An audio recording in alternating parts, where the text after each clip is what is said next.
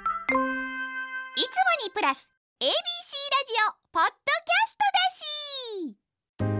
ドキャストだしいつもにプラス ABC ラジオポッドキャストだし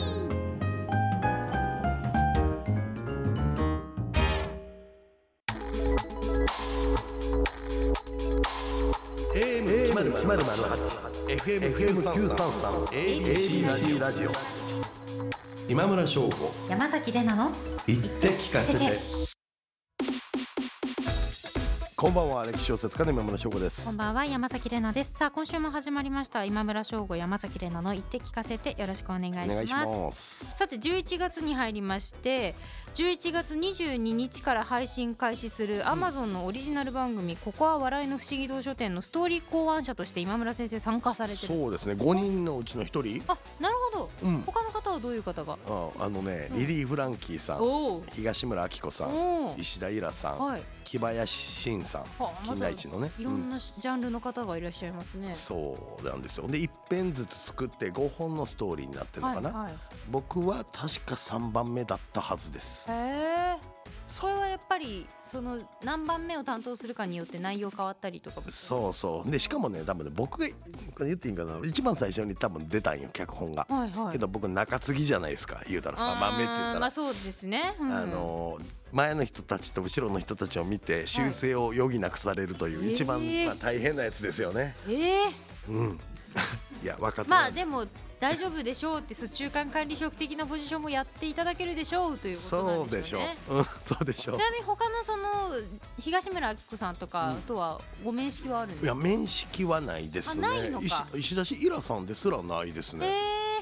そうそうそうあそうリリー・フランキーさんがでよく行ってるイタリアンに僕も行くぐらいかなすかそうなんですかえ なんかそのお会いしたことはないですねあないんですねうんあのスナックラジオっていうねリリー・フランキーさんすごい面白いラジオやられてますんで、ちょっと聞いていただきたいんですけれどおいいや個人的にはですねこのうん11月、まあ、5日までなのであと3日間となってしまうんですが、民放ラジオ99局とラジコの共同キャンペーンのスポット CM にあなたが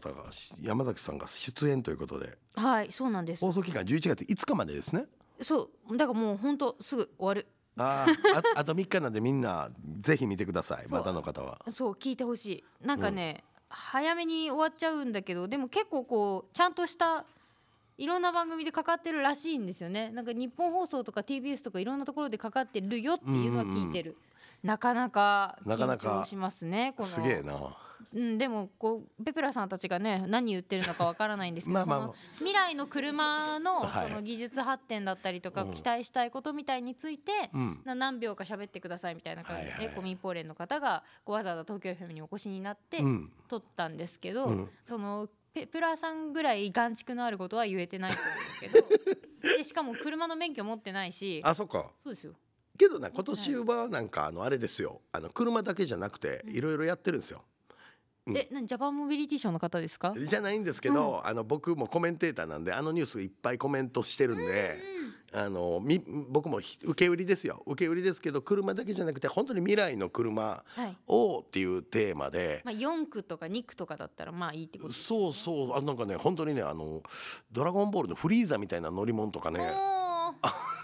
あんなんもあったし、うんうんうんなんか生活に役立つ乗り物みたいな。へなんえかちょっと冷蔵庫にお茶取りに行く乗り物みたいなぐらい 家の中で使うようななんて言ったらいいんやろうんけど体重体の体重移動だけで動く車椅子みたいなやつとかもありましたなんか確かにこう立って乗るね体重移動の乗り物とかはまあ何個かありますけど、確かに車椅子でそれできるといいですよね。うんそんな感じあとなんかクッションのまま動く乗り物とかあったと思うあなーうんなんか漫画とかアニメとかの世界のものが実現していくっていう感じですよね。そうでそのうんジャパンモビリティショーうの、ん会場うんに、私これもうオンエアされてる時は終わってるんですけどそこの会場から公開生放送をうん毎日やるんですよ、毎日毎日尺はだから今日11月2日でしょ、うん2日の深夜でしょ、だからそこここまでえ毎日な何分やんの月火水木2時間うわきつ120分120分人に見られながら公開生放送をする誰かやはるんでしょ他も他もいないの一人いやワンオだっペて山崎玲奈の誰かに話したかったことワンオペだもん基本あそうゲストが来てくれてるってわけじまゃあなくもちろんゲストパートは普段通り20分ぐらいはあるんですけど、まああとは一人ですよねワンオペかワンオきペついな、うん、そうワンオペどううもんどうしようって感じでしかも会場がなかなか広くて、めっちゃ広いらマしいジでミスチルがコンサートやるんかっていうぐらいのそうそう広そさうそうなんですよほんと勘弁してほしいんですけどけど毎日色つけてこのコーナーなんかライフのコーナーとかいろいろなんか生活まあのコーナーとかあるらまあしいかそられ、はね作家さんが多分ねこういろいろ試行頑張ってくれる錯誤でしょして頑張ってくださると思うんですが、が本当に恐ろしいなと思っていやえ今村先生って公開録音とか公開し生放送とかどうですか経験はこの番組で一回ねやりましたけどやっただけかなあそうですかそれだけか今回はほぼないかな地元の局とかではあるあはいはいけどそんなぐらいかなロケが多いな前も言ってなるんけかどこれもだってもう問題あんのがだから人がパラパラパラしか集まってないとそれはそれでなんか寂しいじゃないですか、うんうんうんなどうしようとでもぼ平日ど昼間ですよそっか東京ビッグサイトまさか私も4日間通うなんて思いませんでしたけけどど俺もともとほらダンスの先生で子供ら連れて行ってたりとかしてたじゃないですか、で本当にイベントもまあ何千人単位のところから、うんまあ、ビール瓶のなんかビール瓶のケースを裏返したようなとこも行っててパラパラのとことかもあったけど僕も踊ったりしてたけどほもう割り切るやな少なかろうが何であろううまあがね自分のせいじゃねえみたいな。そうですね、まあ、会場が広すぎるんだっていうそうそうそうそうそうそう言い訳にしてねいやていうかそうだ今村先生のダンスの時の教え子で思い出しましたけど、うんなアベプラアベマそうプライムの生放送の 時ガラス張りのとこ見てたんですかそう写真が届いてあれ撮嘘っていいんかどうか知らんけど、うんあのー山崎怜奈さんがいるって六本木に山崎怜奈さんがって来て、は いはいうん、そうなんで俺に報告えしてきてえ送られてきたんですか送られてきた送られてきええたそうあれねそう写真撮っていいんですよいいんや、うんなんかいい来た来てたアベマの収録中、うんうんうんうんあテレ朝の生外放送あれ、あ生放送、うん、9時から11時まはでい夜、はいはいテレ朝の前に山崎怜奈さんがっていうそうサテライトスタジオみたいのがあるんですよね、うん鏡鏡じゃないガラス越しであ見けれるどやつ女の子でめちゃくちゃ綺麗って言ってました よえー、嬉しいよかった もうなんかその一言がついただけでもう大丈 夫綺麗って言ってはっただからへーまあまあ大丈夫まあでもねその日のテーマが確かちょっと重かったんですよねあそうなんだ、そうまあでも基本的にアベマプライムって いつも重いな結構ガチガチのガチの内容やるじゃないですか結構見てる見てるあ本当ですか、うなんかその日もまあまあ重かったんですよやべえ人とかもたまにいるよなあこいんなますいますすうんごい偏こんなったやついいか人そうそうあのーまあ誰とは言いませんし、ん何のテーマとは言いませんがあの最初にねうん、 VTR 見て最初に振られるものうんなので、まあ、基本的にその時の議論今後進めていく議はい論のはい俺方見向たそ性れをこう方向性をこう、まあ、そこでうん一回差し出したいじゃないですか、まず、うん自分の感想もはい述べるけれども、その通りでこういう話に展開できたらいいなと思いますうんっていうふうに言ってったら、その次に話し始めた、まあ、その当時のゲストの方が、この歴史的背景をうん踏まえるっていうことをうんした上で、うんそのまあ理不尽な攻撃をん肯定することにはありえないって言ったけど、いやいや私肯定してない肯定してないっていやその理不尽にその無垢の市民を傷つけるのは良くないよっていうのはもう大前提の上ですよっていうのを思いながらあそれまでも言わないといけないんだ言葉って難しいなと思いながらあそうなんよまあでもねトゲトゲしてる人っていますからねいるしやっぱりもうしょっぱなからエンジンフル始動で来る人いるよねそうそうそうでそれに対して YouTube の切り抜きとかも含めてなんか誤解されやすくなっでてもだたからりすそるうパターンもあるいやうんそういう芸なんだなと思って切れ毛うん、キレキレで なんか終わった後に、うんあのすいませんあの不勉強でっていう風に、うん失礼いたしましたっていう風に私あ言ったんですいよやその別れ際にね、うんそしたらこちらも口が悪くてすいませんって言われたんであ分かってんだなって思っあて。ーまあでもねあのやっぱり品と口の良さっていうのは自分で大事にしていきたいと先週の放送でそれ言ってたよな品の良さが結構重要みたいな話多分、はいはいはいうんだからまあまあそれが大切ですよ長でくもやあるにはの今村先生に出てほしいって言ってましたよ何アアベベプラマの角さんっていうマプロデジでューサーさん結構なんか YouTube とか出てますけど、あれ修羅場みたいなとこやん、うん、でも出てほしいって言ってましたよ え興味ああるかなって言ってたから、山崎さん的に今村先生って興味ありそうですかとか聞かれたんで、興味ないことはないいけやど多分見てるって言ってましたよ。見てる見てっ言っるけどあそこってすっごい先鋭化された話題とかでやってるパターンも多いやんかでもまあ白か黒かじゃなくてディスカッションの場ですからねあそこって、うんディベートじゃないいやから僕。もそんなに自分で言うのそんな何でもかんでも知ってるわけじゃないからね私もそうですよ一夜漬けですよだってうんね、私もそうですけど平石さんだってそうですよアナウンサーのうんそうかそうか毎日一夜漬けって言ってましたもんやっぱそうなるよねだってあの結構タイムリーな話題とかを取るからねあれだからいいいんじゃないですか、まあまあまあ今村先生来てほしいですよ ねえその時山崎怜奈さんがいてそこでなんか討論的にちょっと喧嘩してまういぐやらいいやの喧嘩してない毎回喧嘩する番組じゃないから あれ本当にけどあれ白熱する時もあるけどもあけどひろゆきさんがいる時のやつとかあ金曜日日ね金曜日あれしんどそうやな金曜日やめた方がいいかもしれないうん初手で初手金曜日初手金曜はやめといた方がいいと思うんですけど、うんまあ、月曜とかうん水曜とかならうんまあまあ平和私いる確率も高いし、うんで木曜日が EXIT さんが MC の回うんあなんあで、だねあのすごい観覧の女の子がめっちゃいるえキャーっていうのがすごいいる、ーえーまあ、それも見てもいいかもしれないわかりましでた火曜日が田村淳さんです、あのあー MC たたまあ田村う様ん、とお会いしたことある淳さよんもやねりやすいですね、うんすごい金曜日以外でって金曜日以外で言っといて 言っうんわかりましたわかりました今度あのお会いしたら言っとといてきます、ははいいということといでうこいろんな話をしましたけれどもこの後は「帯書いてください」というコーナーをお送りしますあの名著あの名作に帯をつけるとしたらどんなものが当てはまるのか考えていきましょう、はい今村翔吾山崎怜奈の「言って聞かせて」最後までお付き合いください AM 一ゼロゼロ八、FM 九三三、ABC ラジオ。今村翔吾。山崎怜奈の「言って聞かせて」ABC ラジオがお送りしています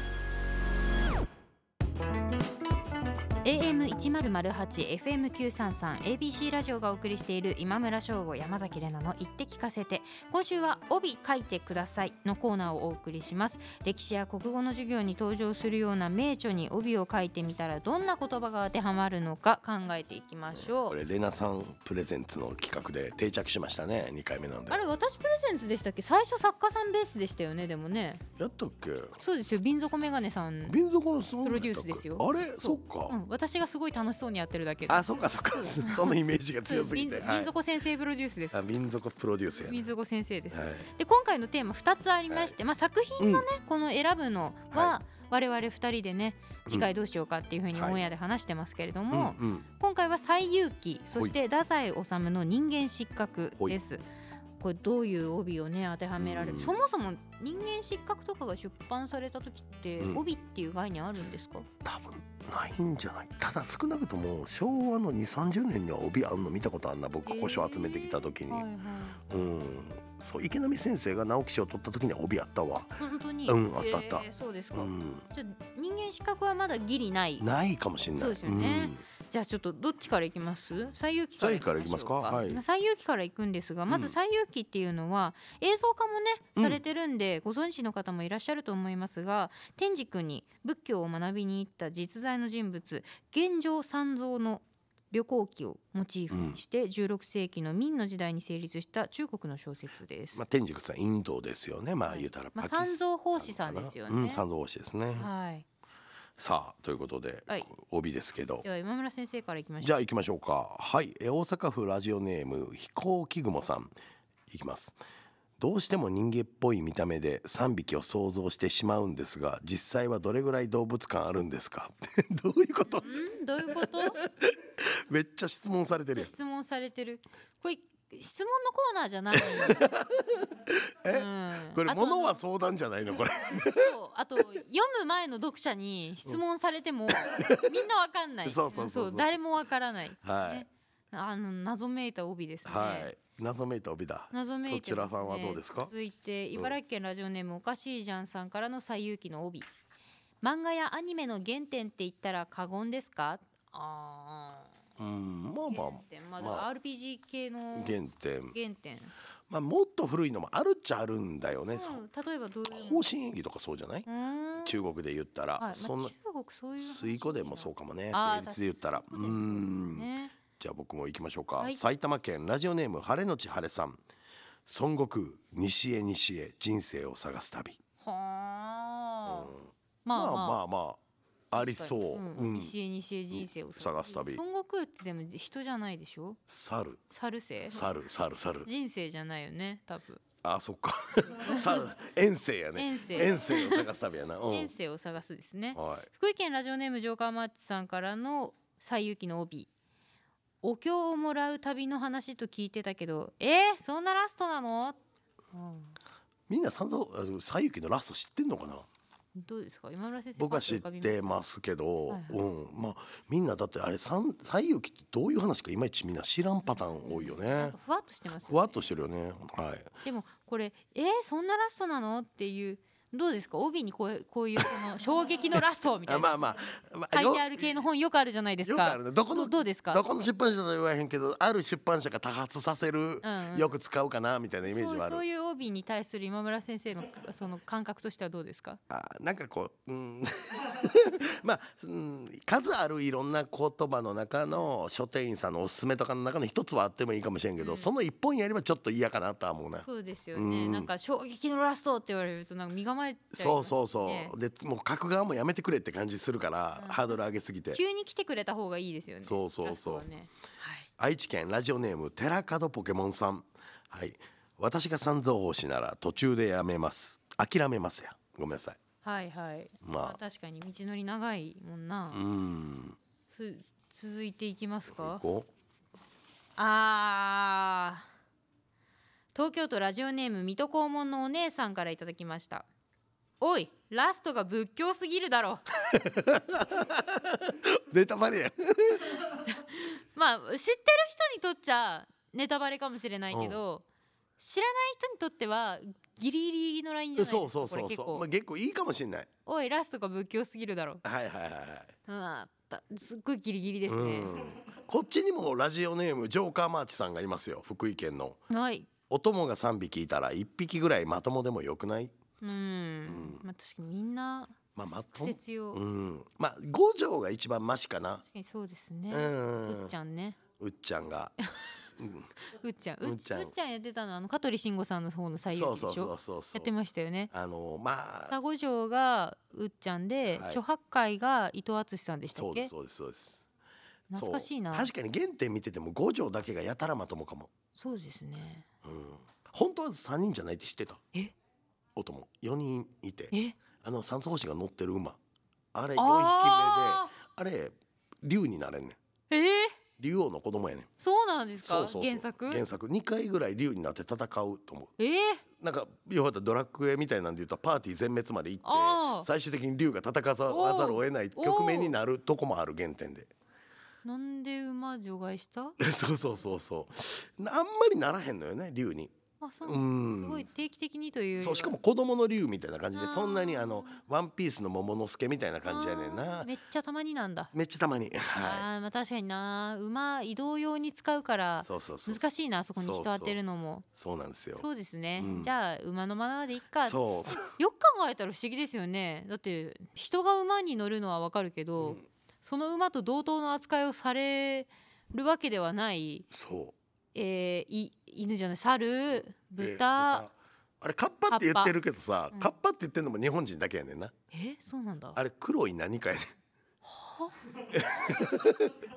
そうそうそれを日本人はカッパと訳したうんで、まあな確かにも妖怪的なことなんモだチーフはよく言われてるのはヨースコウイルカかうんヨースコウアリゲーターって言われてるあーワニかイルカはいはいはいははらしいよまあ、謎のうん水辺の生き物ってことそうそうそうそうあーそうそうそうなるほどまあ確かに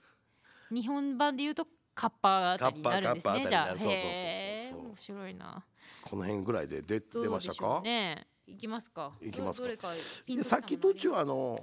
ラストが、うんか結構好きかなってりますあ感じ確かに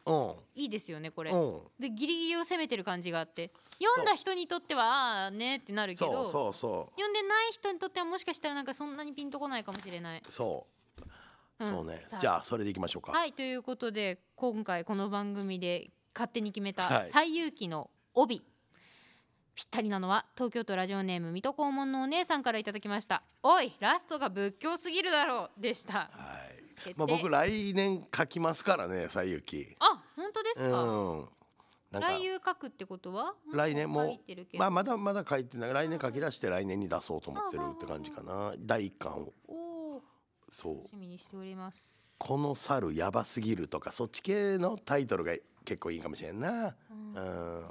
確確かうん、まあ書いてみますよだから詳しいんですよヨースコアアリゲーターとかになるほど調べてるからなるほど来年に向けて来下年に向準け備てがはね、いあり下ま準備すがあかりまらすねよはいさあ続いて太宰治の人間失格まあこれね小栗旬さん主演で映画化もなさりれまましたねしてご存知の方も多いと思いますが、うんう作品としても有名ですね人間失格っていうのは太宰治がこう心中して亡くなる1948年に書かれた小説です恥の多い生涯を送ってきましたから始まる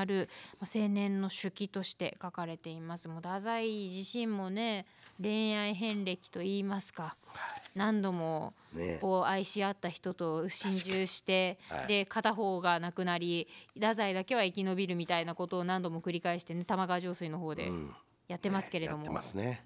そんな太宰が書いた人間失格にぴったりな帯さあいきましょうはい大阪府ラジオネームありちゃんからです 閲覧注意って書かなくていいんですかおーなるほどね確かに結構濃いですからね R18 ぐらいにしときますかはいじゃあ僕は北海道ラジオネーム今村殿下の側室になりたいももさん出たはいえー、これ音楽がいるかもしれない幸福を恐れ欲に逃げ続けた人生でしたみたいあなー映画のなんかこうポートにありそうやんな、うん、あと「蜂の多い生涯を送ってきました」にちょっとかけてるというかそうやろ雰囲気合なわせてるんですかねそうでしょうねでも「恥の多い生涯を送ってきました」っていう書き出しはすごいはいパンチ強いですよねう。んまあ一行で勝負つけにいってるとこはあるよねあうん、そうですね。え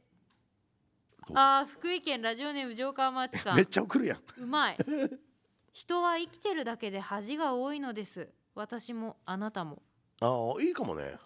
結構あーこれうまいですね、じゃあ僕東京都ラジオネームテレサさんこれに近いやつ外録チャンネルで見たかもああ外録チャンネルっていうなんかそうドキュメンタリーの YouTube チャンネルやねう見ますねんあたまにる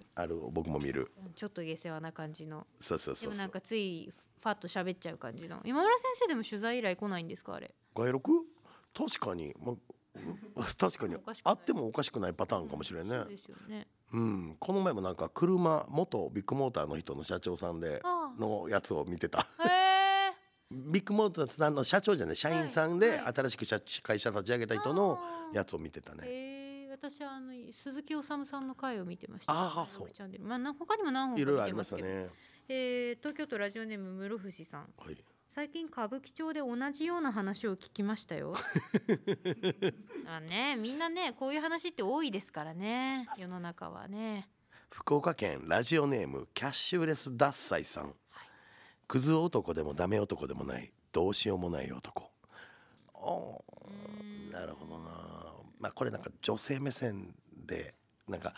うん送ってくださったの女性なのかどうなのかわかんないですけど。 「君と僕との間に」みたいなのがかかりそうじゃないはああのメロディーが。そう今日音楽頭の中で流れる感じが多いんですねそう今そ村う先そう、生は渡辺ね。淳さんのあれない時失楽園、うんみたいな感じの雰囲気はあるよなこれえーうん最後かな神奈川県ラジオネームすずさんうん人間の深淵に興味はありませんかこれ深淵って深い淵とかあはいはい深深淵で淵すね深淵を除く深淵に興味はありませんかさあというこ とでいっぱい紹介してきましたけどどうですかさっきのやつよくないジョーカーさんうんわかりますうということでじゃあジョーカーさんにしますかんいいと思うよはい一番刺さった人は生きてるだけでっていうやつですね、うんはいということで今回この番組で勝手に決めた人間失格の帯を書くならばはいラジオネームジョーカーマーチさんからいただきました人は生きてるだけで恥が多いのです私もあなたもに決定ですあおめでとうございますこれいつかさ人間失格とかっていまだにこう重版かかってやってるわけや、うんん、これ帯でこれ使われることないかないやありそうですよねねえっていうか身長か上手ですよ太ね宰すごい治が持ってるのってへえそう一なんだ手聞かせてで決められたみたいなんでなんかなったら面白いよね出したいですよね出したいい出したいうんなんかこっからこういう本当の帯になってったらすごいですそようねねで今村先生の本うのん帯をねこれ百科で百科文庫科でああの以前私やらせていただきましたけどもまたいつか今村先生の帯にもし携わらせていただくことがあったら、はいこの番組で応募して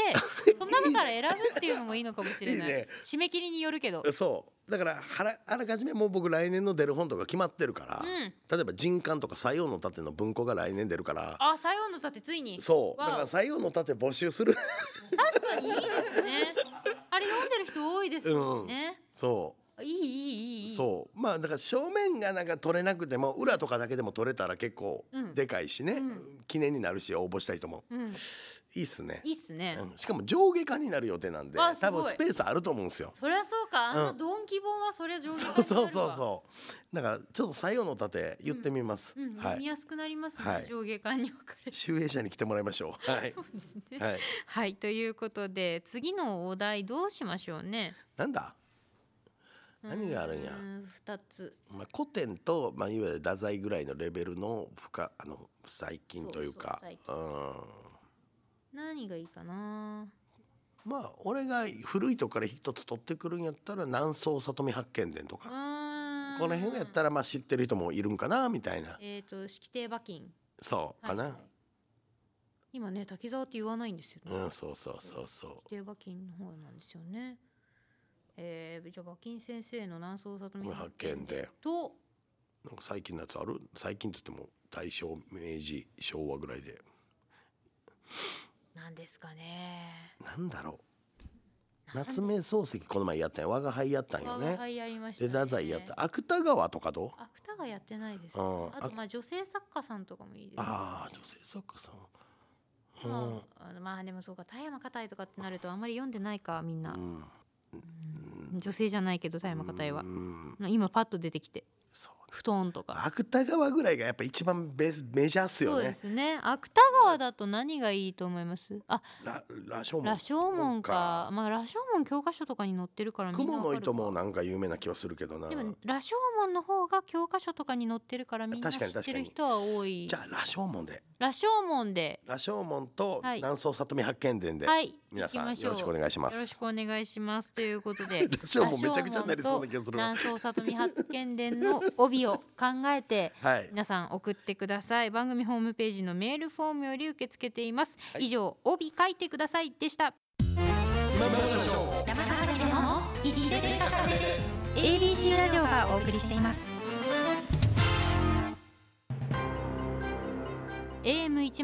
AM1008FM933 ABC ラジオがお送りしている今村翔吾山崎れのの言って聞かせてエンディングのお時間ですさあ今村先生まずお知らせお願いしますはい。えー朝日新聞にて長官小説「ひとよ花よ」が毎日連載中です。はいそして私山崎怜奈ですが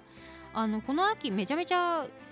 フェスというか学祭というか出ていまして東京大学の駒場祭ってあるじゃないですか、あれに出演することが決まりまして、まあ、この間発表になったんですけれどもおい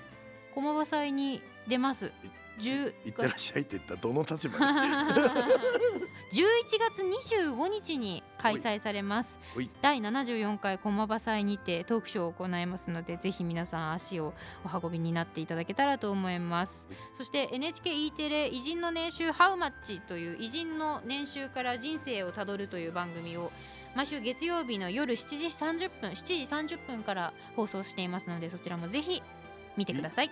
そして今村翔吾山崎怜奈の言って聞かせてこの番組は放送から1ヶ月間 Spotify や Podcast でも配信していますラジコのタイムフリーとともにこちらもチェックしてくださいお悩み相談や番組の感想など何でもメッセージをお待ちしていますメールが採用された方には今村先生の著書「百科」とコラボした番組特製のしおりをプレゼントしますこれ豪華でしたよね結構裏表あって、ねえこれなんかもう集めてさあのセンスゲットした人出たなついに出たよあ出まねした出た出たあ本当うに、んあらおめでとうござおめでいますとうございますもう寒いですけどねはいまあ、まあいい感じに飾ってい時間たかかだりいすてぎたそう